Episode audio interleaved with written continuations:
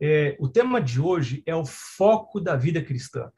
E quando eu recebi esse tema, eu considerei esse tema como um grande desafio para a minha vida.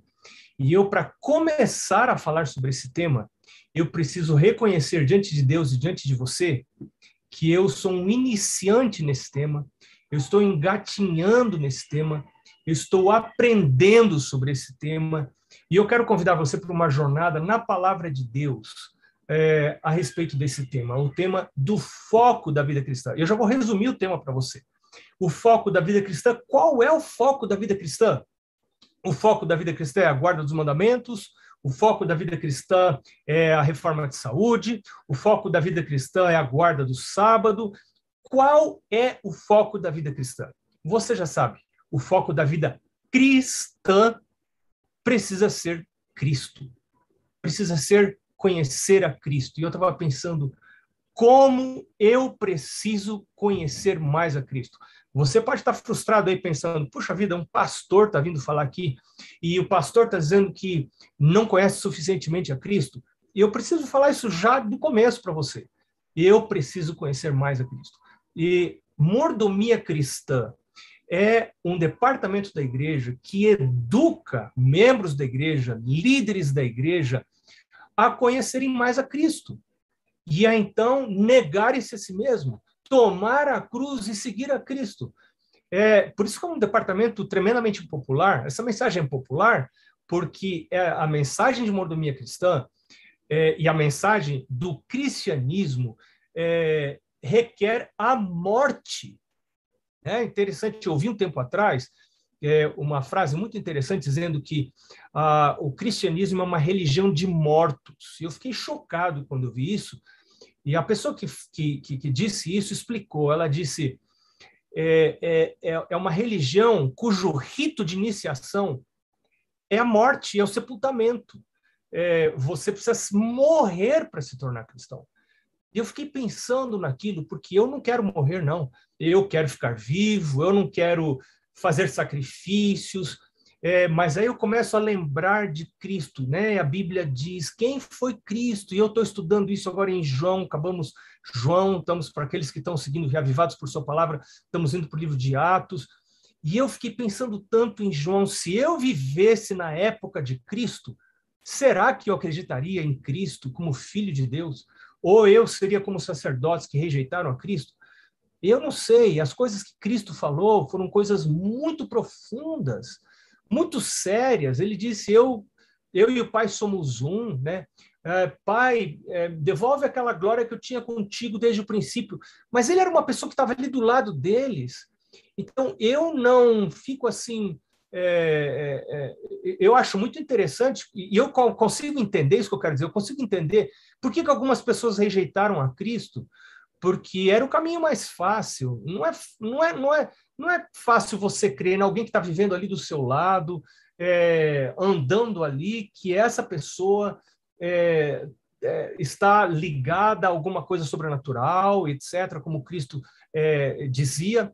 Mas aí você começa a ver os milagres de Cristo, as curas de Cristo, é, a ressurreição de Lázaro. Você encontra isso no Evangelho de João né? E, e Cristo, depois que ele ressuscita, ele aparece aos discípulos, pede para o Tomé colocar a mão do seu lado, e depois eles veem Cristo subindo, eles têm provas incontestáveis da ressurreição de Cristo. A ressurreição de Cristo foi algo tremendamente impactante para eles. Cristo veio aqui para morrer. E você lembra que Pedro, quando Jesus começou a explicar para eles, dizia assim: Olha, eu estou indo, eu estou indo para Jerusalém, o filho do homem vai lá para ser crucificado, depois de três dias vai ressuscitar. E Pedro falou para ele: Cristo, Senhor, isso de maneira nenhuma te sucederá. E Cristo disse para ele: arreda, Satanás, porque a tentação para você querer só a coroa e não querer o sacrifício, né? Você só só querer a coroa de glória e não a coroa de espinhos é muito grande. E muita gente está vindo para a igreja em busca da coroa de glória e não da coroa de espinhos. E aí você vê ah, os dois ladrões na cruz. Lembra da história dos dois ladrões na cruz, né? É, se o Senhor um falou, se o Senhor é realmente o Cristo, então tira a gente dessa encrenca.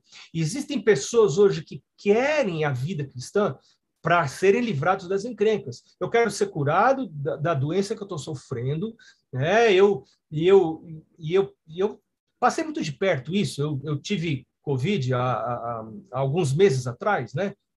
Dezembro do ano passado, e, e eu fiquei pensando: vou eu orar a Deus para Deus me curar, né? eu vou entregar a minha vida nas mãos de Deus? Porque as pessoas estão buscando religião para se livrarem das suas encrencas, como um dos ladrões na cruz. E o outro ladrão falou: Puxa, você está aí é, passando pela mesma experiência e você nem mesmo teme a Deus. Ele se vira para Jesus e disse: Ele não pediu para sair da cruz, ele não pediu para ser livrado das encrencas, mas ele entendeu que tinha coisas superiores que Jesus podia dar para ele. Isso que eu preciso entender. Eu preciso entender que existem coisas superiores às coisas desta terra aqui. Eu preciso entender isso. E então eu preciso pedir como pediu aquele outro ladrão: Senhor, lembra-te de mim quando entrares no teu reino. Ou seja, eu pode ser que eu vá morrer agora, pode ser que o Senhor não vai me livrar, não vai me tirar aqui da cruz. Mas, por favor, Senhor, os meus olhos estão postos no além. Os meus olhos estão postos para lá da cortina que separa o visível do invisível, que separa o natural do sobrenatural. Eu quero estar com os meus olhos pousados, fixados para lá da cortina que separa o natural do sobrenatural. Me ajuda a viver, Senhor, nesse ambiente de vida sobrenatural. Quando os discípulos viram isso, eles ficaram malucos, eles saíram e sacudiram o mundo, né? Como diz o livro de Atos, colocaram o mundo de cabeça para baixo.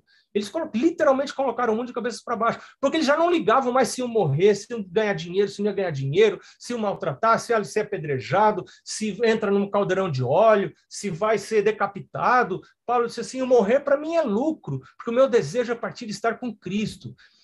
Eu não tenho esse conhecimento de Cristo ainda. Eu quero ter esse conhecimento de Cristo. Eu não sei se você tem. Se você já tem esse conhecimento de Cristo, talvez essa palestra não é para você. Essa palestra é para pessoas como eu, que ainda não têm esse conhecimento de Cristo, estão em busca desse conhecimento de Cristo. E eu tenho alguns bloqueios, alguns bloqueios. Um desses bloqueios é, está na minha natureza pecaminosa. Eu nasci com tendências, com desejos, com inclinações para o pecado. Agora eu quero convidar você, nós vamos ser PowerPoint nessa, nessa apresentação, porque eu quero convidar você para manejar a sua Bíblia. Se você vê o verso lá no, no, na tela do PowerPoint, você não precisa pegar a Bíblia. Eu queria que você pegasse a sua Bíblia. Quem sabe você pegasse uma lapiseira e você sublinhasse a sua Bíblia alguns textos que eu considero importantes. Existem muitos textos sobre esse assunto. Eu selecionei alguns apenas que podem ser importantes na sua caminhada, como tem sido na minha caminhada. Lembre-se, tenha paciência com a sua caminhada, porque a vereda do justo é como a luz da aurora, que vai brilhando mais e mais até ser dia perfeito. Agora, eu só quero relembrar você, enquanto a gente começa esse estudo, que se você é um líder de mordomia cristã, se você é um pastor, você é um ancião da igreja, ou você apenas está escutando esse seminário porque Deus tocou no seu coração, mas eu vou falar agora mais para líderes de mordomia cristã. O maior alvo da minha vida como líder de mordomia cristã não é levar o pessoal a guardar o sábado, levar o pessoal a dizimar, levar o pessoal a adotar a reforma de saúde.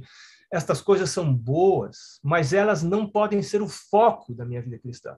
O foco da vida cristã é levar as pessoas a conhecer a Cristo, é ter uma experiência com Cristo, como Paulo teve experiência com Cristo. E Paulo disse: Estou crucificado com Cristo, já vivo não mais eu, mas Cristo vive em mim. Né? O viver que agora vivo, eu vivo pela fé no Filho de Deus, que a si mesmo se entregou por mim. Né? Eu quero ter essa experiência, eu quero levar outros a ter essa experiência, mas eu não posso levar outros a terem essa experiência, a não ser que eu mesmo tenha essa experiência. E eu quero passar agora com você é, por alguns versos da Bíblia, vamos fazer um, um passeio, né, um passeio juntos em alguns textos da palavra de Deus. O primeiro texto, a primeira parada desse nosso passeio está no livro de Filipenses, já está aberto aqui na Bíblia, está aqui, ó. Eu quero convidar você a abrir a sua Bíblia e a sublinhar esse texto é, Filipenses capítulo 3. Eu, eu gosto muito do livro de Filipenses, é um dos meus livros preferidos no Novo Testamento. Até nem devia ter livro preferido, né? É uma coisa meio errada dizer isso, mas, mas é verdade. Viu? É, a gente deveria preferir a Bíblia toda, né? toda a Escritura inspirada por Deus, né? não só o Novo Testamento, o Velho Testamento também, a Bíblia toda. Né? A gente tem que prezar, val, valorizar. É, é, é Filipenses capítulo 3, verso 7 em diante, verso 7 até verso 11. Paulo diz assim, nós vamos passar meio rápido, né? Vou tentar passar, porque é difícil passar rápido por esses textos. Paulo diz assim, mas o que para mim era lucro, o que é para você lucro? Eu me lembro quando eu estava é, em cima do muro, quando eu estava lá do outro lado, longe de Deus, e quando Deus usou várias circunstâncias, vários artifícios para me chamar para o seu lado. E tinha muita coisa que eu considerava como lucro. Eu considerava lucro vestir roupas de marca famosa, eu gostava de virar etiqueta famosa por lá de fora, para as pessoas verem etiqueta, roupa que eu estava. Todas são coisas que eu valorizava. Eu valorizava namorar com uma garota bonita, eu pensava que isso era o alvo da vida, é, é, é, me casar com alguém, ter experiências de contato físico, né, nesses nesses relacionamentos, eu achava que isso era a coisa, eram coisas importantes da vida. Eu valorizava, eu não tinha de cair morto, sou filho de pastor, eu comportava, eu comecei a trabalhar como professor de escola adventista, ganhava muito pouquinho, mas eu valorizava comer num bom restaurante. Você não é rico, mas você parece rico. E ali estão os talheres, os pratos bonitos e essas é, é, esses sinais de riqueza, eles eram muito importantes para mim. Eu considerava essas coisas muito importantes. Eu sonhava em ter um carro zero, um carro que as pessoas olhassem para mim e dissessem assim: nossa, esse camarada realmente é um camarada importante. Essas coisas, esse era o tipo de coisas que eu considerava como lucro. Paulo diz: o que eu considerava como lucro, eu isto considerei perda por causa de Cristo. Sim, deveras considero tudo como perda por causa da sublimidade do conhecimento de Cristo Jesus. Eu me lembro que eu estava, eu repeti de ano, eu estava para repetir de ano segunda vez. E só por um milagre eu poderia passar. A minha cabeça é muito fechada, é muito obtusa. Eu é, não sou uma pessoa inteligente. É, eu dependo muito de auxílio sobrenatural para tudo que eu faço. Eu não posso fazer as coisas sozinho, eu não tenho como fazer as coisas sozinho. E às vezes a, a inteligência é um atrapalho na vida cristã. As pessoas muito, muito inteligentes, elas tendem a confiar nelas, é, confiar no seu próprio taco. Eu não tenho como confiar no meu próprio taco, porque eu sei que eu não tenho essa inteligência. Eu repeti de ano, eu estava para repetir outra vez de ano, no terceiro ano do ensino médio, e eu me lembro que eu pensei assim: se eu repetir uma, mais uma vez, eu vou parar de estudar porque é atestado de orelhudo. Não, não, não, não, tem outra, não tem outra, é atestado de orelhudo. Eu, eu, eu não sou desse, desse negócio de estudo, não, é para mim, notas ruins e um problema em casa. Meu pai pagava estudo, meu pai pagava aula de música para mim. Meu pai, nesse, nesse ano que eu repeti, eu repeti em tudo. Eu fazia dois cursos, eu fazia ensino médio e fazia um outro ensino médio em música. E como eu repeti em tudo, né? É, meu pai disse: Eu só vou continuar pagando o ensino médio para você, a música agora eu não pago mais. Aí eu tive que conseguir, é, fui estudar no conservatório da Prefeitura de São Paulo, é, do município de São Paulo, e, e, e, era muito difícil, que era muito longe e tal. E eu perdi alguns grandes privilégios por, por essa, por o jeito que eu era. Né? E então eu comecei a orar, eu come, lembro que eu comecei a orar, é, quase em desespero, varando noite estudando, minha mãe ao lado, minha mãe ficava ao lado, né? E nesta época, eu tinha um namoro que não agradava os meus pais. Não agradava os meus pais, porque meus pais eram tementes a Deus e queriam, queriam que eu seguisse a Deus e viam que aquele namoro, se progredisse, é, não me levaria para o reino de Deus, me afastaria do reino de Deus e me afastaria dos propósitos que Deus tinha para a minha vida. E o meu pai falou comigo uma vez só, e ele disse: Filho, eu vou falar com você uma vez só. E ele disse para mim: Filho, esse namoro não vai dar certo. É, ou, ou, melhor, é, pode. Namoro, quando dá certo, você casa, né? É, eu ouvi alguém dizer que todo namoro está programado para não dar certo. O único que dá certo é aquele que você casa. Mas meu pai disse: Filho, se você casar com essa garota, é, é, você vai ter problemas. E aí, por favor, não venha reclamar para mim e tal. Enfim, eu estava buscando Deus, eu queria Deus. E o, que, o ponto que eu quero chamar a atenção aqui, antes da gente é, ler é, é, é Mateus, é, capítulo 16, verso 24 a 27, Jesus diz assim: Aquele que quiser vir após mim, negue-se a si mesmo, tome a sua cruz e siga-me. Eu preciso negar a, negar a mim mesmo. O meu desejo era namorar com aquela garota, era me casar com aquela me casar não sei, porque essas coisas não estavam muito claras na minha na minha mente, né? Eu estava na verdade em busca da alegria, do prazer momentâneo. E era isso que era isso que eu estava buscando ali, não que eu já tinha encontrado isso, mas era isso que eu buscava. E, e eu vi claramente Deus dizendo para mim: se você quiser seguir a mim, você precisa negar a si mesmo. Não tem como você ter uma experiência com Jesus sem a negação do eu. E eu senti claramente que eu estava numa encruzilhada da vida. Deus estava pedindo para eu terminar com aquele namoro. Eu não sei o que, que Deus está pedindo para você negar. Né? E a negação que a gente precisa fazer, ela vem da palavra. Não, a gente precisa negar tudo. Né? É, vou negar até a guarda do sábado. Não, não, não. O, o, que, o que é que eu preciso negar? É aquilo que a palavra de Deus me diz para negar, né? E eu me lembro assim que Deus me orientou claramente a terminar aquele namoro, e eu não tinha força para poder terminar aquele namoro. Tive que terminar aquele namoro com oração, pedindo um mês, orando um mês. Fui comportar é, em Brasília, eu me lembro, um mês comportando fora, e orando a Deus todos os dias, falando, Senhor, eu não tenho força, eu não tenho força para terminar esse namoro e é o que nós estamos estudando na lição dessa semana, Jesus, e a gente vai ler mais devagar, mas eu já vou citar. É, Jesus diz, vinde a mim, vós que estáis cansados e abatidos e oprimidos, e eu vos, vos aliviarei. Né? Traga para Jesus o seu fardo. Qual é o seu fardo? Seu fardo das coisas que você não consegue, né? Eu não conseguia, não, de maneira nenhuma conseguiria terminar aquele relacionamento, né? E, e o Senhor, quando eu voltei das férias, no meu primeiro encontro com aquela pessoa, o, o, o, relacionamento se rompeu. Por milagre, até hoje eu não sei como que aquilo se rompeu, por um milagre. É, então, Paulo diz aqui, voltando a Filipenses capítulo 3, ele diz, sim, deveras, verso 8, considero tudo como perda por causa da sublimidade do conhecimento de Cristo Jesus, meu Senhor. Como que eu faço para conhecer a Cristo Jesus, meu Senhor?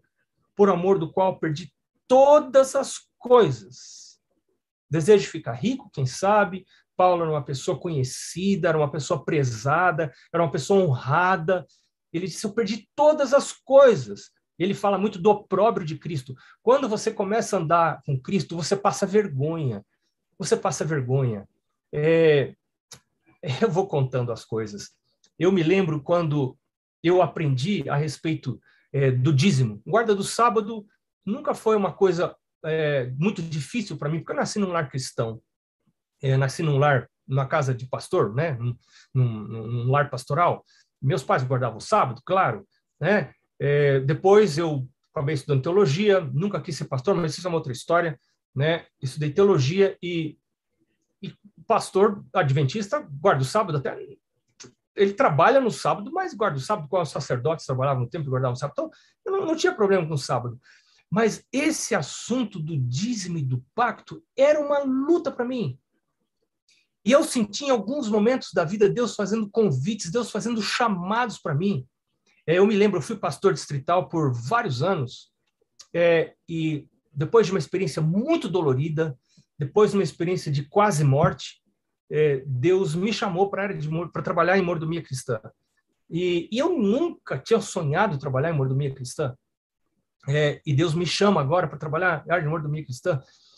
E, e, eu comecei a ler o livro Conselho sobre Mordomia para entender o que, que Deus queria que eu fizesse. Eu não tinha ideia do que fazer, o que fazia um líder de mordomia cristã. E a primeira coisa que eu entendi era que Deus estava me chamando para negar o eu, para fazer um sacrifício, para conhecer a Cristo. Você não consegue conhecer a Cristo sem fazer sacrifícios, sem negação do eu. É impossível você conhecer a Cristo sem fazer sacrifícios. E eu me lembro que eu tive que fazer, é, eu, eu, eu, o Senhor estava me chamando para aumentar a porcentagem do meu pacto. Exatamente no momento em que nós tivemos que mudar de cidade e tivemos que é, é, minha esposa perdeu o trabalho para a gente estar tá mudando, né? Mudando, vemos com mudança, com, com criança, com tudo. E agora, num novo lugar, você sempre tem despesas, a entrada diminuiu significativamente, e Deus me chamando para aumentar a minha dadivosidade, para aumentar o pacto. Ou você aprende a viver pela fé, ou você não dá esse pulo. Né? Ou você não dá esse pulo. Eu me lembro que um outro chamado, esse chamado Deus tem feito para mim até hoje, e eu preciso crescer nisso. Eu tenho entendido que eu não posso ser usado por Deus, eu não posso conhecer a Cristo se eu não tiver vivendo a reforma de saúde dentro do melhor conhecimento que eu tenho. Eu tenho uma luta, especialmente com comer à noite. Essa é uma luta que eu tenho. Eu tenho vontade de comer tarde da noite. E o conselho de Deus é que a gente não coma tarde da noite, que a gente coma cedo. E às vezes os encontros que a gente vai, as visitas que a gente faz de sociabilidade, as comidas são oferecidas, oferecidas tarde da noite. E eu, cada pessoa é diferente, e eu sei o quanto isso me prejudica. Talvez não prejudique tanto a você, mas a mim isso é um grande prejuízo. Se eu comer bastante, se eu comer muito qualquer refeição, ou se eu é, comer à noite tarde, ou comer bastante à noite, isso vai afetar minha comunhão com Deus, vai afetar minhas percepções. E Ellen White fala isso, isso afeta tremendamente minhas percepções espirituais, a compreensão do sacrifício de Cristo. E eu tenho entendido isso, eu tenho pedido ao Senhor que me ajude, eu tenho que crescer nisso. Eu não sei, enquanto eu estou falando isso para você, eu imagino que Deus pode estar falando com você a respeito de outras áreas que são específicas da sua vida, mas essa negação do eu, ela não tem um fim em si próprio. Ela não tem um fim de dar para você mérito para você ser salvo. É apenas um meio de você conhecer a Cristo. E isso que eu entendo aqui quando Paulo diz, né? É, verso 8 de Filipenses capítulo 3. Sim, deveras considero tudo como perda por causa da sublimidade do conhecimento de Cristo. Eu considero tudo como perda para conhecer a Cristo. Eu não posso conhecer a Cristo sem considerar tudo como perda. Se tiver alguma coisa que é mais importante que Cristo, quem sabe um cafezinho que eu ainda estou tomando, quem sabe um refrigerante preto que eu estou tomando ainda, que contém cafeína ou, ou sucedâneos da cafeína, eu não sei que estão afetando minhas percepções espirituais. Eu não sei qual é a sua realidade, eu, mas o Espírito Santo sabe. O Espírito Santo vai falar para você. Agora, enquanto eu não permitir que o Espírito Santo arranque essas coisas da minha vida, que estão atrapalhando o meu conhecimento de Cristo, eu não vou conhecer a Cristo. Talvez é, para você seja como foi para mim no passado, e ainda é um desafio, a dadivosidade, né? Você tem desejo de ficar rico, desejo de enriquecer à sua maneira, e não desejo de ser sustentado à maneira de Deus por milagre, correr o risco de sofrer o opróbrio, a vergonha de talvez andar com um carro mais velho ou é, ter uma vida mais simples, porque você quer conhecer a Cristo e a conhecimento de Cristo passa pela negação do eu. E ele continua dizendo, verso 8: Por amor do qual perdi todas as coisas e as considero como refúgio para ganhar a Cristo. Perdão. E ser achado nele, não tendo justiça própria que procede da lei, ou seja, não é por guardar a lei que eu sou considerado justo. Eu não quero essa justiça da guarda da lei. Mas ele diz: mas senão aquela justiça que é mediante a fé em Cristo, quando eu tenho fé em Cristo, fé que Cristo é bom, fé que Ele cuida de mim, fé que Ele vai me dar boas coisas, fé de que eu nunca vou sair perdendo. Pode ser que eu perca tudo nessa vida, mas eu não vou sair perdendo. Não parece uma contradição? Mas é. Pode ser que eu morra nessa vida. Pode ser que eu morra de coronavírus. Mas eu não vou sair perdendo. Eu nunca vou sair perdendo com Cristo. Isso é fé. Isso é fé. Né? Ele diz: Eu não quero ser considerado justo porque eu guardo a lei. Eu quero ser considerado justo porque tenho fé em Jesus. Quando você tem fé em Jesus, fé é confiança absoluta no jeito dele, na voz dele, no mandamento dele, no conselho dele, quando você sabe que aquilo é para o seu bem. Então Deus olha lá de cima e diz: Eu considero o Marcos justo. É? Nem todos, nem toda a guarda da lei provém de fé. Mas sempre que existe a verdadeira fé, ela vai levar a guarda da lei. Nem toda a guarda da lei provém de fé. E é aí não vai ter salvação ela não, ela não promove salvação, mas toda a fé genuína vai levar à guarda da lei.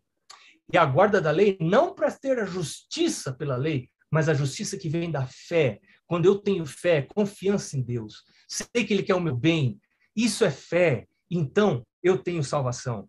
Ele diz, por amor do qual perdi todas as coisas. Eu quero, verso 9, dizer, ser achado nele, não tendo justiça própria, que vem da lei, senão que é mediante a fé em Cristo, a justiça que procede de Deus, baseada na fé. Meu Jesus, eu sou uma pessoa errada. Eu sou uma pessoa que não tenho feito as coisas certas. Mas quando. Pode ser que eu não tenho negado o meu próprio eu. Eu não tenho desejado morrer para mim mesmo, para o meu próprio eu. Mas quando eu chego para Jesus e confesso essa realidade da minha vida, confesso que eu não nego eu, confesso que eu tenho amor às coisas do mundo, várias coisas, vários tipos de coisas do mundo, eu tenho amor às coisas do mundo, e eu confesso a Jesus. Então, a palavra de Deus diz que eu sou justificado, nenhuma condenação há para os que estão em Cristo Jesus, né? Para os que não vivem de acordo com a carne, mas os que andam de acordo com o Espírito, diz Romanos é, capítulo 8, verso 1. E, e o capítulo 5, verso 1 diz: Justificados, pois, pela fé, nós temos paz com Deus. Né? É, mas Paulo continua dizendo, é, é, eu vou ler numa outra tradução que eu gosto muito, a nova versão é, do King James. Ela diz assim: Paulo diz assim, eu quero conhecer a Cristo. Olha só! Paulo dizendo, eu quero conhecer a Cristo. Paulo também não conhecia Cristo. Ele diz, eu quero conhecer a Cristo e o poder da sua ressurreição. O poder da sua ressurreição. Se eu quero conhecer o poder da sua, sua ressurreição, então eu também quero ser ressuscitado, certo? Para conhecer o poder da sua ressurreição. Mas para ser ressuscitado, eu preciso morrer. Se eu não morrer, eu não posso ser ressuscitado. E eu quero relembrar você o que eu disse no começo. A vida cristã, a religião cristã, é uma religião de pessoas que morreram, de pessoas que foram crucificadas com Cristo. E agora dizem como Paulo: vivo não mais eu, mas Cristo vive em mim. Só estas pessoas poderão ser ressuscitadas. E ele diz então, verso 10: Quero conhecer a Cristo, o poder da sua ressurreição e a comunhão dos seus sofrimentos, conformando-me com ele na sua morte, para de algum modo alcançar a ressurreição dentre os mortos. Qual era o foco da vida cristã de Paulo?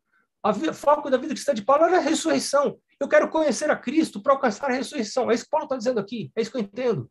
Eu quero alcançar a Cristo, eu quero conhecer a Cristo para ser ressuscitado. Eu vou morrer. Não tem como escapar. A gente tenta, faz um monte de coisa para tentar não morrer, né? Nós todos vamos morrer. Eu não sei quando eu vou morrer, mas eu vou falar uma novidade para você. Eu vou morrer. Pode ser rápido, pode demorar um pouquinho mais. Eu estou aí com meu pai, que tem oh, completou 88 anos semana passada. Eu não sei se vou durar tanto.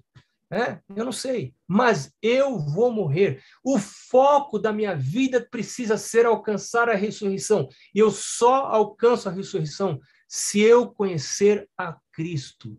Eu preciso conhecer a Cristo tudo que eu faço na minha vida cristã, a negação do eu em vários aspectos da minha vida é para conhecer a Cristo. A reforma de saúde, eu vou voltar a falar na reforma de saúde, porque é uma coisa extremamente importante. Eu considero a reforma de saúde mais importante, uma negação mais importante do que a negação do eu que eu exerço quando eu dizimo e quando eu oferto, quando eu entrego meu pacto. E eu considero isso porque Ellen White fala isso. ela diz que é, isso está na base de toda a vida cristã. E é por isso que a questão do apetite surgiu lá no Éden, quando Satanás quis derrubar Adão e Eva, foi com apetite. Quando ele quis derrubar Cristo, foi com apetite. E ela diz: é essa a primeira vitória que a gente tem que alcançar na vida cristã. E eu não posso alcançar isso sem Cristo. Eu preciso estar crucificado com Cristo, porque para mim o ganho é comer coisas boas. E às vezes eu quero comer mais porque eu tenho medo que eu vou perder aquelas coisas e aquelas coisas eu não vou achar de novo. Então a falta de confiança em Deus me leva a comer demais. Porque vai que eu perco essa oportunidade, eu tenho que aproveitar essa oportunidade ao máximo. E eu não confio que Jesus pode me dar de novo. E eu posso comer essa mesma coisa de novo. E eu posso comer menos agora e preservar a minha mente para conhecer a Cristo. Satanás quer me levar a destruir o meu corpo para que eu, a minha mente esteja destruída e a minha mente esteja incapaz de compreender o plano da salvação, incapaz de entender as coisas santas.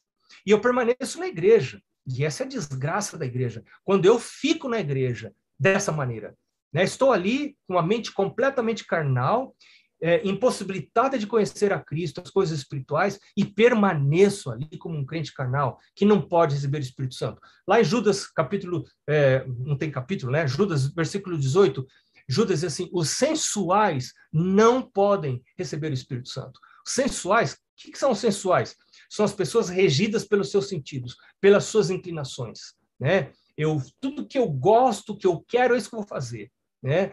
Mas o que, que é o que, que é mordomia cristã? Mordomia cristã é entrega da vida para Jesus, dizer Senhor Jesus, vivo não mais eu, mas eu estou crucificado com Cristo. Agora eu não mando mais em mim, né? Eu não mando mais com quem que eu vou casar. Eu me lembro que eu tive que terminar aquele namoro e aquilo foi um divisor de águas na minha vida. E eu tenho certeza, se eu não tivesse terminado aquele namoro, eu não estaria aqui conversando com você hoje. É, é, era fundamental eu fazer aquela entrega para o Senhor. E agora eu precisava orar ao Senhor com quem Ele queria que eu me casasse. Eu preciso orar a Deus. Aquele que entrega a vida para Jesus, essa, é o foco da vida cristã, entregar minha vida para Jesus. É, e, é, e é a luta do meu dia, porque eu acordo de manhã, eu não quero entregar a vida para Jesus, eu quero viver do meu jeito. Eu não quero viver do jeito de Cristo. Né? Então, é, é, mas aquele que entrega a vida para Jesus, ele já não namora com quem ele quer. Eu não namoro mais com quem eu quero. Eu não visto mais a roupa que eu quero. Eu não uso mais os adornos que eu quero. Eu não bebo as bebidas que eu quero. Eu não visto a roupa que eu quero. Eu não tenho a profissão que eu quero. É tudo o que Jesus quer. É ele que vai dizer o que é. Eu não uso mais o meu dinheiro do jeito que eu quero do jeito que eu fui criado, do jeito que eu fui ensinado lá na minha família de origem. E agora não estou nem falando de dízimo de pacto. Eu estou falando da maneira como eu gasto dinheiro, os critérios que eu uso para gastar o dinheiro depois que eu já devolvi o meu dízimo e o pacto. Tem gente que imagina, não, eu devolvi o dízimo e o pacto, então agora eu posso usar, agora é o meu dinheiro. Tem gente que ensina isso, né? É, mas a palavra de Deus diz que tudo pertence a Cristo. E aquela parte que fica comigo depois que eu que eu é, devolvo meu dízimo, meu pacto, ainda pertence ao Senhor, é tudo dele. O meu corpo é dele, minha família é dele, a casa é dele, o carro é dele, tudo é dele. Então, como é que eu vou manejar com esse dinheiro? Eu não posso comprar tudo que eu quero. Eu não posso ir no supermercado e pegar tudo que eu quero. A minha vida precisa estar escondida em Cristo pois morrestes e a vossa vida está escondida em Cristo. E eu preciso perguntar para aqueles, Cristo, o Senhor quer que eu pegue isto? Meu Senhor, o Senhor quer que eu pegue isto? O Senhor quer que eu coma isso? O Senhor quer que eu olhe para aquilo? É essa, essa diversão, né, esse entretenimento, é aquilo que o Senhor deseja para a minha vida? Ficar torcendo que eu quase fico perdendo noite de sono e, e aquela minha comida e minha bebida ficar torcendo.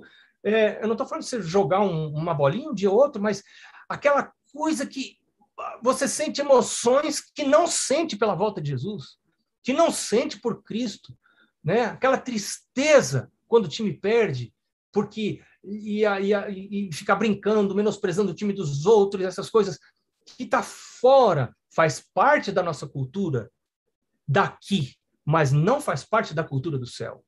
E nós estamos daqui indo para o céu, né? É, então Paulo diz assim: eu quero conhecer a Cristo e o poder da sua, sua ressurreição e a comunhão dos seus sofrimentos, e, e, de alguma maneira alcançar a ressurreição dentre os mortos.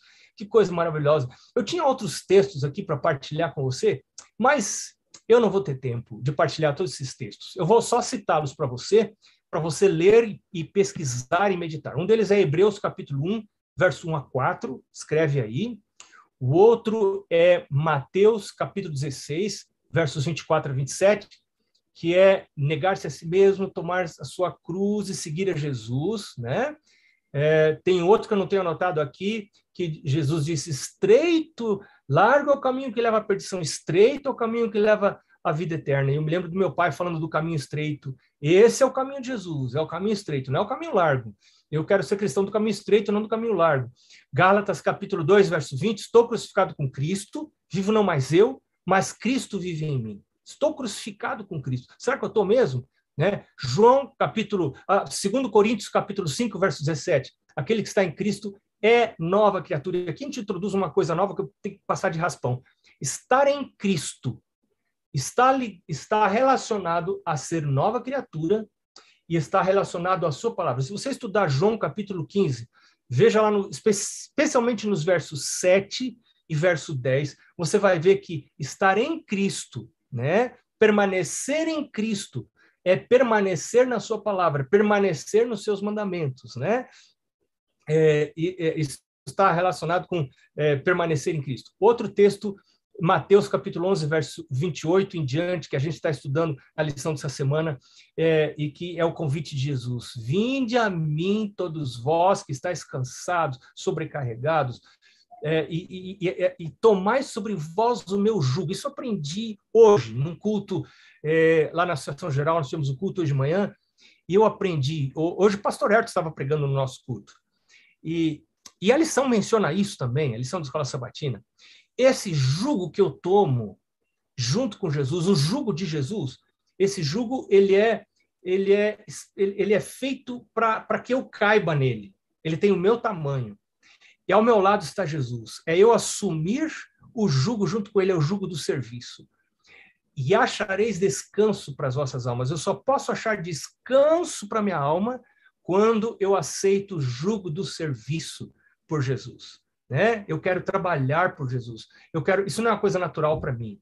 É, é, trabalhar para levar outras pessoas ao conhecimento de Jesus. É, mais do que levar para a igreja, eu quero levá-las ao conhecimento de Jesus. Tem gente que trabalha só para levar pessoas para a igreja. Estou dizendo que a gente não deve levar pessoas para a igreja, mas eu primeiro preciso levar ao conhecimento de Jesus. E a pessoa precisa ver isso no meu olho, que eu quero que ela conheça Jesus antes de conhecer a igreja. Claro, Jesus é o cabeça da igreja, Jesus vai levar a pessoa para a igreja, e eu junto. Mas eu preciso antes levar a pessoa para conhecer Jesus. Então, quando eu tomo esse jugo, né, eu vou achar descanso. O descanso vem em eu aceitar o jugo de Cristo e começar a trabalhar para Ele. Mordomia cristã é uma vida de serviço para Jesus. Eu aceito esse jugo e eu me torno um instrumento nas mãos de Deus aqui nessa terra. Eu me torno as mãos de Deus, a boca de Deus, os pés de Deus, os olhos de Deus, o nariz, o ouvido de Deus aqui nessa terra, para ouvir os clamores das pessoas e aliviar. A minha tendência é ser uma pessoa muito egoísta. Eu quero buscar o meu conforto, eu quero buscar é, o meu prazer e não sacrificar a minha comodidade para trabalhar por outras pessoas, para dar estudos bíblicos, para pertencer a um pequeno grupo. Não, eu prefiro me isolar no meu conforto, na minha zona de conforto, para não fazer isso. Mordomia cristã é levar as pessoas a sacrificar tudo para por Cristo. É, e agora eu quero encerrar com três textos. O primeiro deles é, é, e os três textos têm a ver com o resultado dessa vida de entrega a Jesus, dessa vida de sacrifício, dessa vida de negação do eu. O primeiro deles, Mateus, capítulo 26, verso 29. Mateus, capítulo 26, verso 29, diz assim. Estou é, quase chegando nele. Aqui, capítulo 26, verso 29. Ou melhor, não é verso 29, é verso 39. Diz assim: Adiantando-se um pouco, prostrou-se sobre o seu rosto, orando e dizendo: Meu pai, se possível, passa de mim esse cálice. Todavia, não seja como eu quero, e sim como tu queres. Eu quero aprender a fazer essa oração na minha vida. Eu preciso aprender a fazer essa oração na minha vida. É fácil você fazer essa oração quando você tem um filho à morte, quando você está uh, para ser entubado por causa do Covid ou em algum momento difícil da vida. Parece que é mais fácil a gente achar que fé é eu pedir para Deus o que eu quero que Ele faça. E, de, e, e, e eu sou Deus, na verdade, estou dizendo para Deus que, como é que é para Ele fazer, né? Mas olha a submissão de Jesus aqui. Jesus diz, Pai, se possível for, afasta de mim esse cálice. Contudo, não seja o que eu quero, e sim o que tu queres. Meu Deus, eu quero fazer o que tu queres. Qual é o pacto que o Senhor quer que eu entregue? É o que tu queres, não é o que eu quero. Meu Deus, me ajuda. Tira de mim o amor pelas coisas do mundo. A comida que eu vou comer, a pessoa com quem eu vou me casar, é a pessoa com quem tu queres, não a pessoa com quem eu quero. O meu trabalho, minha profissão, não é o que eu quero, é o que tu queres. Meu Jesus, me ajuda. A igreja que eu vou frequentar, a igreja que o Senhor quer. Que bairro? Qual bairro? que o Senhor quer, cada detalhe da vida.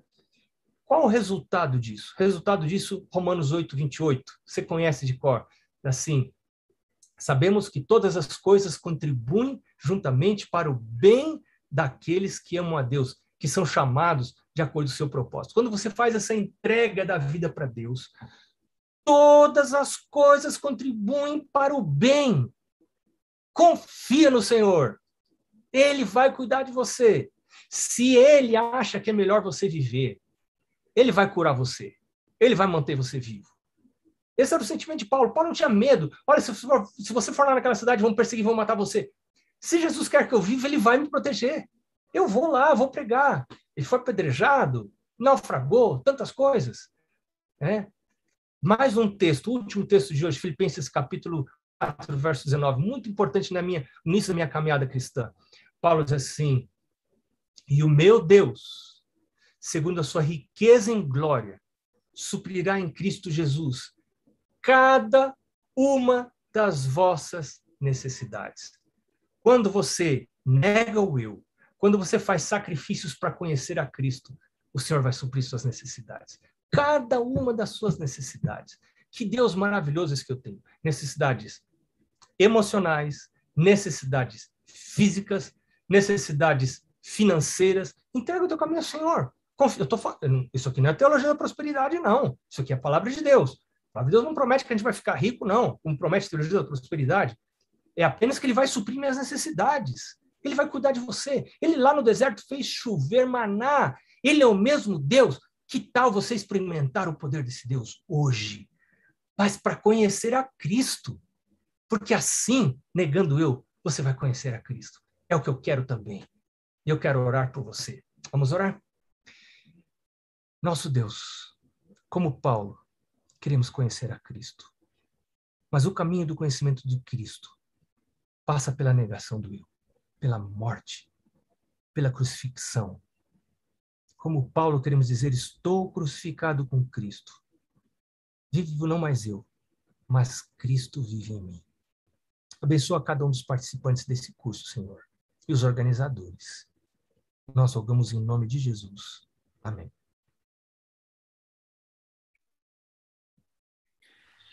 Amém, amém. Deus seja louvado, Pastor Bonfim. Muito obrigado. Muito obrigado pela aula, muito obrigado por finalizar esse segundo módulo com uma mensagem bíblica poderosa que nos traz a, a essência e poderosa da mordomia cristã. Eu espero que você tenha sido ricamente abençoado. Estou vendo muitas pessoas, temos mais de mil pessoas assistindo nesse momento em nossas plataformas, ou mais de mil conexões. E Deus seja louvado por tudo que ouvimos. Pastor, algumas perguntas que poderíamos compartilhar agora para responder aí aos nossos os nossos alunos aí hoje tivemos um culto, né? Deus seja louvado. Foi mais do que uma aula, foi um culto de adoração ao nosso Deus, de ouvir a palavra de Deus. E eu tenho algumas perguntas aqui, pastor. A primeira pergunta é, o senhor citou várias vezes e ligou a, a mordomia com os temas aí dos princípios de saúde. E a pergunta é como ensinar os princípios de saúde com equilíbrio? Como ensinar os princípios de saúde com equilíbrio? É, obrigado pela pergunta, pastor. Essa pergunta é muito importante. porque pessoas com boas intenções acabam atrasando o progresso da mensagem da reforma de saúde, porque elas têm mais pressa de falar do que de viver. Eu aprendi, quando eu fui introduzido a esse tema, eu dou louvo a Deus, porque um pastor me ajudou a entender esse tema. É, eu aprendi que eu devo ter mais pressa de viver do que de pregar. E às vezes as pessoas que vivem a reforma de saúde, é, algumas dessas pessoas acabam se tornando pessoas orgulhosas e humilham aqueles que não conseguem ainda enxergar a preciosidade dessa mensagem. E, e tenho assim um espírito de crítica, crítica às vezes à liderança da igreja, crítica a outros que não vivem essa mensagem. Então, esse espírito de crítica, ele não pertence ao reino de Jesus, né? A nossa a, o reino de Deus, diz Paulo, não é nem comida nem bebida, mas alegria e paz no Espírito Santo. Então, é, se eu perdi alegria e paz, se por minha causa alguma coisa que eu falo, é, é, algum irmão está entristecido por causa disso, então é, está errado. Tá? Eu me lembro é, de uma irmã dizendo de um pastor que ia no seu restaurante e ele começava a abrir as, as, uh, os reservatórios de comida e dizia assim: Isso aqui é fritura, não presta. Isso aqui é não sei o que lá, não tá bom. Aqui tem arroz branco, não tá bom. É, eu vou me tornar reformador da saúde para ficar igual você? Não quero. Não quero isso. Não quero ficar igual a você desse jeito. A mensagem de saúde, ela foi, ela foi é, idealizada por Deus para tornar as pessoas amorosas, carinhosas, queridas, pensando no lado do outro. Então, aquele que realmente está andando com Cristo e a reforma de saúde está operando no seu corpo para conhecer melhor a Cristo, não vai ser uma pessoa crítica. E não vai ser uma pessoa que joga confete em si mesma e dizer: olha para mim, como eu estou comendo direito. Eu ouvi dizer que alguém disse uma vez para mim que vegan, vegan, nós não somos vegan, né? Mas é, os vegans são aquelas pessoas que, nos primeiros três minutos de conversa, ela fala quatro vezes que é vegan. Então parece que tem, tem gente assim que quer assim é, aparecer com esse tipo de coisa. Então não é Cristo que está aparecendo. Aí essa mensagem é desequilibrada, pastor. O equilíbrio não está na frouxidão das normas, né? O equilíbrio está em eu aplicar as normas para a minha vida e não para a vida dos outros. Quando eu quero aplicar as normas para a vida dos outros, eu normalmente vou esquecer da minha vida e da minha conexão com Jesus, que é o objetivo da reforma de saúde. É a mente estar conectada com Jesus. Né? Perfeito, pastor, perfeito. Eu, eu vi uma mensagem aqui, pastor, da Sônia. A Sônia, ela disse que agora está entendendo o chamado de Deus para ela participar dessas aulas. Pelo que ela está ouvindo, ela está entendendo por que Deus a chamou. Deus seja louvado, Sônia. Eu sei que é o sentimento de muitas pessoas. Pastor, uma outra pergunta aqui, essa... essa Pastor, é... Sim. eu preciso completar um negócio que eu tenho que falar. É, como eu disse para você, eu não tenho seguido totalmente como eu deveria a reforma de saúde, e eu quero seguir. E eu quero dizer para você que quando eu como além do que eu deveria comer, que eu sei que eu deveria comer, eu fico incapacitado, não é exagero, é o que estou dizendo, incapacitado de pregar, incapacitado de amar outras pessoas. E Ellen White fala isso, eu quero animar você a ler o livro Conselho sobre Regime Alimentar, especialmente as primeiras 100 páginas. Tem uma seção lá chamada Saúde e Espiritualidade. Como você, como os hábitos físicos afetam sua conexão com Jesus. Não é questão de saúde, não é questão de demorar mais 10 anos para morrer, não é questão de longevidade, é questão de conexão com Jesus. Você quer conhecer Jesus? Passa pela negação do eu. Jesus jejuou 40 dias. Ele não está falando para a gente fazer isso, mas ele, ele sabia que ele precisava negar o eu para poder cumprir a missão que Deus tinha é, preparado para ele. E, e, nós precisamos seguir a Cristo da mesma maneira, né? Tomar a nossa cruz e seguir a Cristo. Né? Desculpa, pastor, mas eu precisava. Amém, Amém pastor. Pastor, uma outra pergunta aqui, essa é bem, bem forte. pastor, o senhor foi apresentado como líder de mordomia cristã da Associação Geral. Qual é a relação da mordomia cristã com a área de saúde. Parecem ser áreas diferentes na igreja. Então, qual é a relação de mordomia cristã, esse curso é sobre mordomia cristã, e com a área de saúde, os princípios de saúde? Qual é a relação entre mordomia e saúde? Olha, a gente erra quando a gente imagina que mordomia cristã tem a ver só com a entrega do dinheiro da gente. Né? A gente erra, erra feio nisso. A mordomia cristã teve início lá no Éden, é, teve início lá com o teste. O teste não foi para dizimar, o teste foi a, árvore da ciência do bem e do mal e tinha a ver com comida. Né? É bom a gente lembrar disso. Deus tinha reservado uma coisa para ele, que era de uso exclusivo dele, e o homem tocou em alguma coisa que era uso restrito de Deus. Né? Então, já lá desde o Éden, essa ligação é, é muito forte. O que, que é mordomia cristã? Ah, o que, que ensina a mordomia cristã? A mordomia cristã ensina a entrega da vida para Jesus, não a entrega do dinheiro. Entregar o dinheiro, tem muita gente espírita que entrega o dinheiro, que são pessoas que são é, é, que, que, beneficiam sociedades, que ajudam em construção de coisas e que não têm um relacionamento com Jesus como esse Jesus da Bíblia que nós entendemos.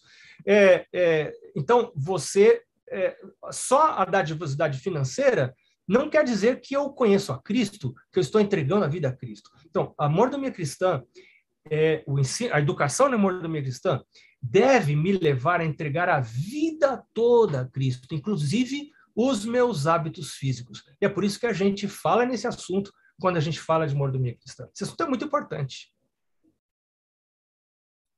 Perfeito, pastor. Benção. É, uma outra pergunta também, é bem pessoal, mas eu acho que várias pessoas podem ser abençoadas por essa pergunta e a resposta. Pastor, eu não estou conseguindo negar os desejos do eu. Que conselho o senhor poderia me dar?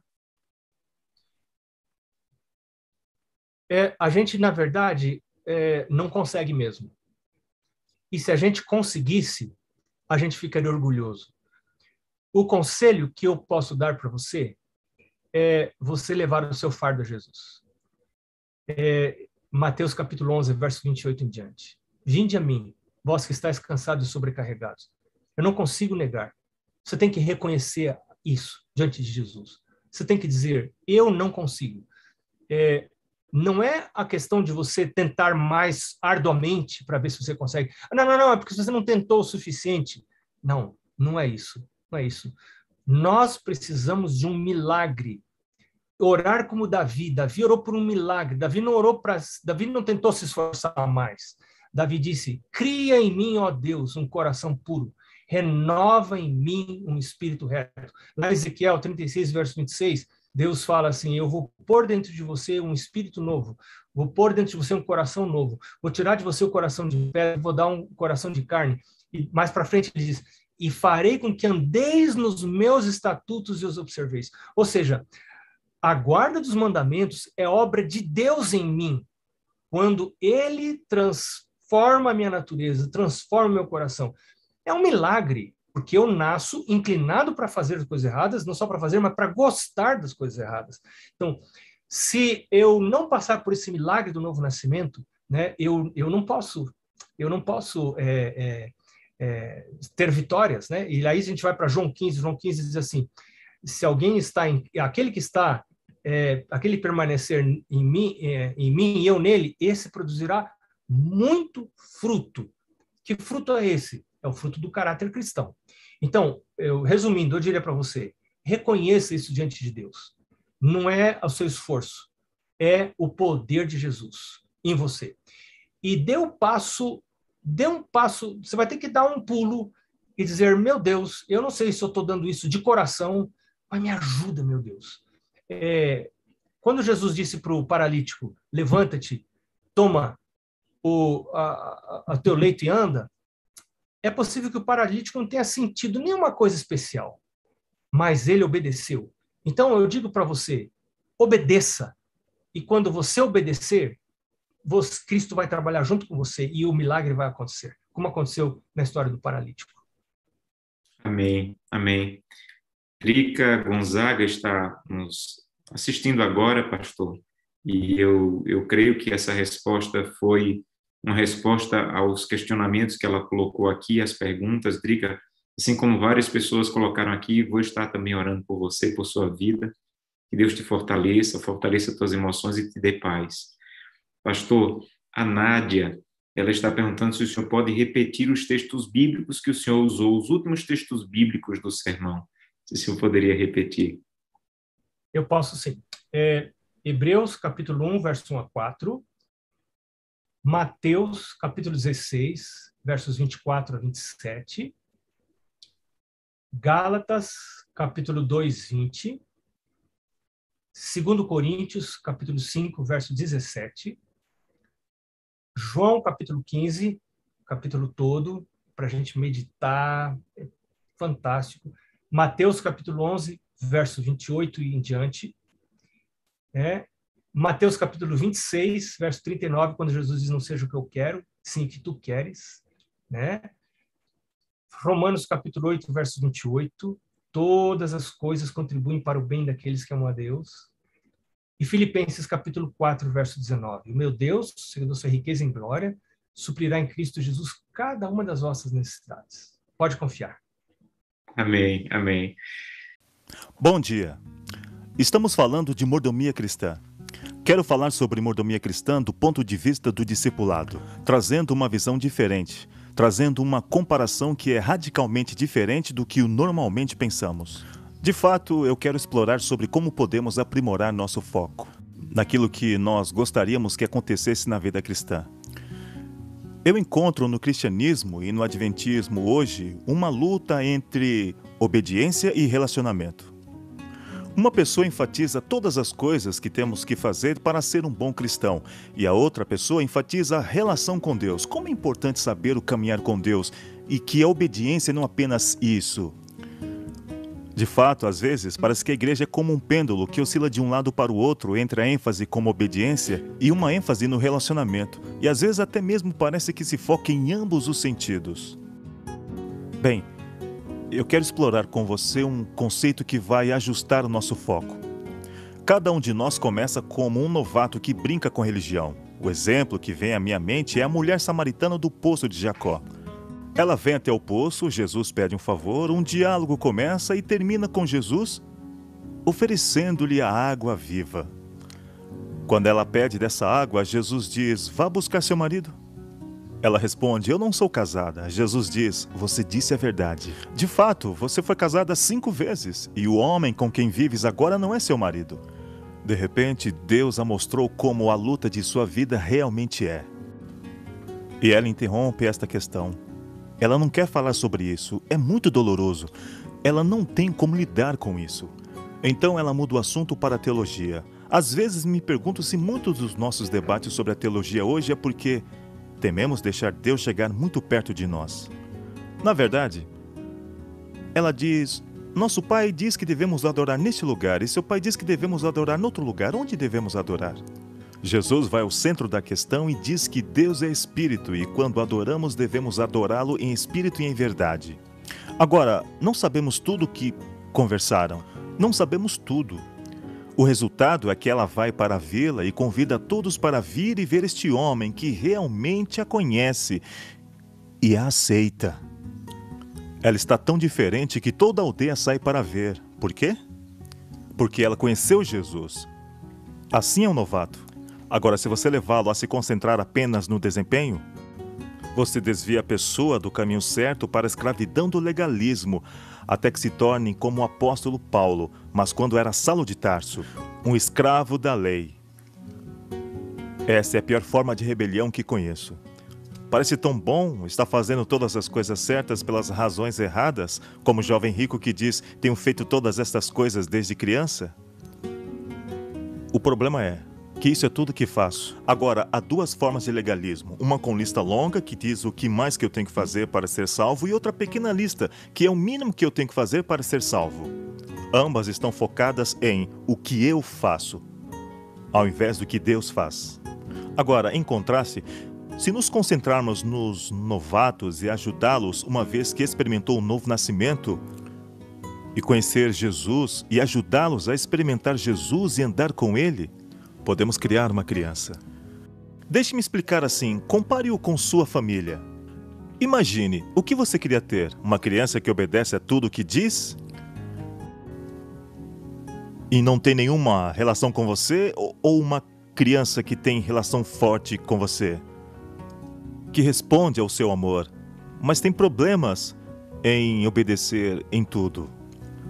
Você diz, é fácil, eu prefiro ter a criança que tem um relacionamento e lutas, pois podem crescer e aprender a obedecer. Bem, está certo, mas não completamente, porque na igreja nós lutamos entre relacionamento e obediência há muito tempo. E a questão está errada.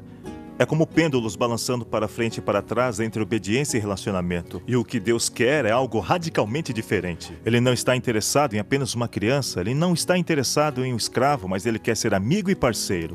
Filhos que cresceram como discípulos e se tornaram parceiros e amigos de Jesus. Esse é o amadurecimento que ele quer. Discípulos que têm uma relação alta e forte com Deus que resulta em forte e madura obediência. A caminhada com Deus que nos transforma. Então posso fazer um escravo se tornar meu parceiro ou amigo? Não. Não há como convencer ou então ajudar um escravo a se tornar parceiro e amigo. Por quê? Lembra que eu disse a pior rebeldia que existe? A única cura para a rebelião que eu sei é a execução, ser crucificado com Cristo e renascer com Ele para uma nova vida, nascer de novo. Jesus disse a Nicodemos: Você deve nascer de novo. Se para Saulo de Tarso, um escravo legalista, ou para a mulher samaritana, iniciante, há apenas um caminho para o reino de Deus, que é ser crucificado com Cristo e ser nascido e criado para se tornar filho de Deus. Então caminharemos com Jesus e outros nos seguirão e nos ajudarão a formar discípulos até que nos tornemos amigos parceiros onde Deus opera em nós tanto querer como efetuar de acordo com seu querer. Muitas vezes ouço as pessoas falando sobre Filipenses 2,12 que diz: Operai a vossa salvação com tremor e temor, é a sua responsabilidade de se esforçar.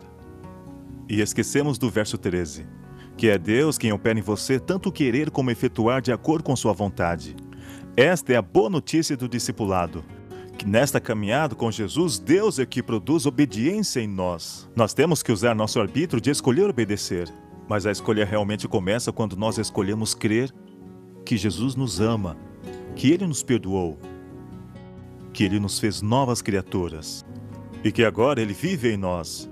Vive a sua vida em nós, cumprindo a promessa de Ezequiel 36, 26 e 27, para nos dar um novo coração tirar o coração de pedra e dar um coração de carne. E o verso 27, para colocar seu espírito em nós, para nos fazer andar nos estatutos e obedecer seus mandamentos. Obediência, é claro que Deus quer, mas só a partir de um coração transformado.